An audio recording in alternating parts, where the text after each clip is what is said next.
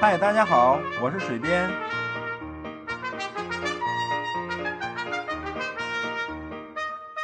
闲聊是一切沟通的开始。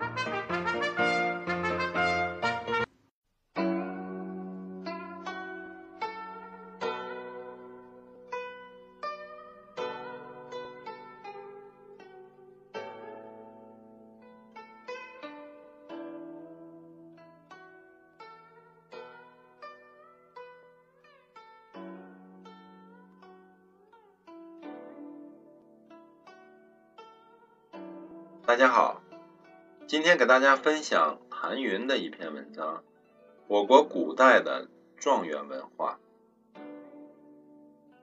状元的称号最早出自唐朝。中国历史上的科举制度自隋唐开始实行，直至清末废止。期间，除了蒙元初期的几十年停止了一段时间。无论是历史长久的统一王朝，还是不断更迭的五代十国；无论是汉族人建立的帝国，还是少数民族政权，科举制度一直沿用了一千三百多年之久。中国古代选拔人才，秦以前的商周时代主要是贵族世袭制；战国时诸侯纷争，得人才者昌。出现过下级士族及庶民大量登上政治舞台的现象。两汉时代主要行察举制，就是定期由郡国长官听取乡举里选的意见，考察辖区内的人才，荐举给中央去做官。魏晋南北朝时，察举演化成为九品中正制。察举大权完全掌握在各地的豪门士族手中，以致弊端丛生，出现了上品无寒门、下品无士族这种不利于人才发展的局面。隋统一中国后，废除了地方豪族把持察举的特权，九品中正制渐废，开始试行由中央设科目，地方举人才。经考试入仕的做法，这就是科举制度的开端。因隋炀帝喜文学，他始设的进士科后来成了科举考试最重要的一科。整个隋朝大约只进行了四五次，起初考取的叫秀才，后来叫进士，总共只有秀才、进士十二人。唐代选士多因隋制。初期科目之名繁多，据清代学者顾炎武《日之录》统计，鉴于实者凡五十余科，是名副其实的设科取士、分科举人。武则天以后，只有进士和明经两科了。宋代王安石变法后，只留下进士一科，元、明、清相沿不变。虽不是分科举士了，但科举这个称谓却一直沿用下来。状元一词始于唐代，凡举人进京会试，需先到礼部投状报到，故时人称进士第一名为状元，又称状头。唐高祖武德五年，也就是公元六百二十二年，朝廷开办贡举。考取进士四人，第一名是孙福家，乃中国历史上第一个状元。唐代的状元不像后世那样受人艳羡，唐代状元并不为史书所特别记录，而唐书里有传的状元，如王维、柳公权、李固言，也只称中进士第，并不强调其状元头衔，而且。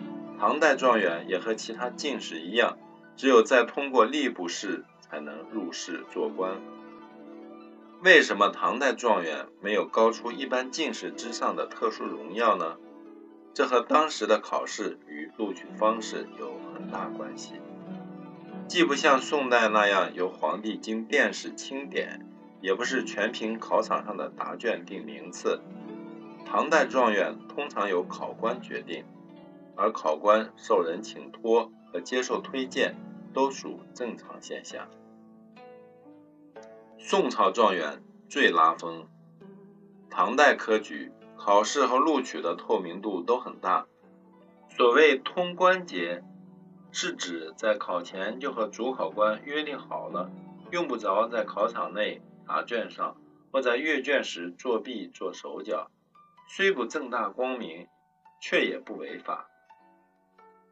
自宋太祖禁止弓箭后，科举逐步过渡到以答卷定弃取。宋真宗时，建立起相当完备的考试规则，试卷糊名密封，完全凭考场上的答卷来定录取与否。宋代比唐代更加重视科举，宋太祖亲自进行殿试，由皇帝定状元。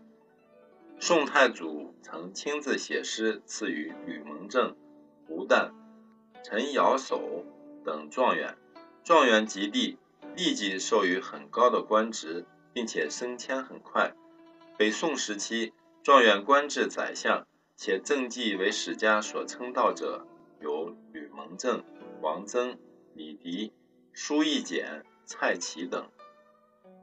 宋代朝廷竭力给予新科进士各种荣耀。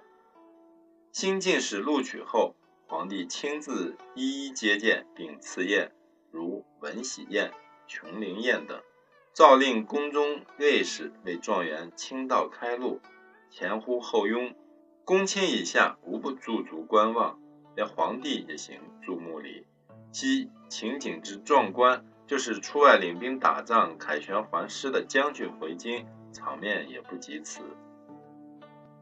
宋代科举起初是每年举行一次，治平三年，也就是公元一零六六年，宋英宗正式规定，此后每三年举行一次，并成为定制，为历代所遵循。北宋殿试的前三名均称状元，南宋时前三名分别称为状元、榜眼和探花，并为后代所沿用。状元一词的来历前面已经说过，而第二名好比榜中的眼睛，故称为榜眼。探花则源于唐朝杏园的探花宴，选少年俊秀者为探花郎的习俗。状元的轶事，状元平均年龄大约三十岁。据统计，有生卒年月可考的状元，其及第的平均年龄如下：唐朝状元平均是二十九点四岁，宋朝状元平均二十九点六岁，元朝状元平均二十九点五岁，明朝状元平均三十二点三岁。清朝状元平均三十一点九岁。据说状元中年龄最大的是北宋时期的梁浩，参加科考四十七年，举龙门时已八十二岁。中状元后，梁浩官至翰林学士，当过开封府尹，九十二岁才寿终正寝。而梁浩的儿子梁固后来也考取了状元。历史上。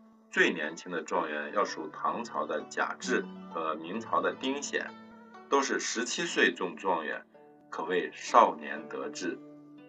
关于丁显还有一段趣闻，据说当年殿试前夕，朱元璋做了一个梦，梦见一枚特别大的钉子牢牢地钉在墙上。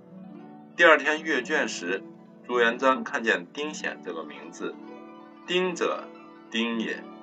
贤者应梦也，丁显就被钦定为状元，人们称之为应梦状元。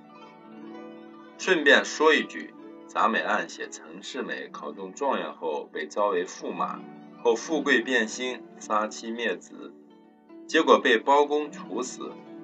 由于这个故事广泛传颂，很多人以为科举时代凡考中状元的，就很可能被招为驸马。其实这是一种误解，因为古代士子大都早婚，待到中状元时，一般早就结婚生子了。历史上被招为驸马的状元，只有唐代的郑浩一人。历史上连中三元的有十七人。宋代确立了科举考试的地方、礼部、殿试三级考试制，所以也就有了连中三元的说法。宋代的三元指科举考试中的地方介试、中央礼部试和殿试中的三个第一名，即介元、省元和殿元。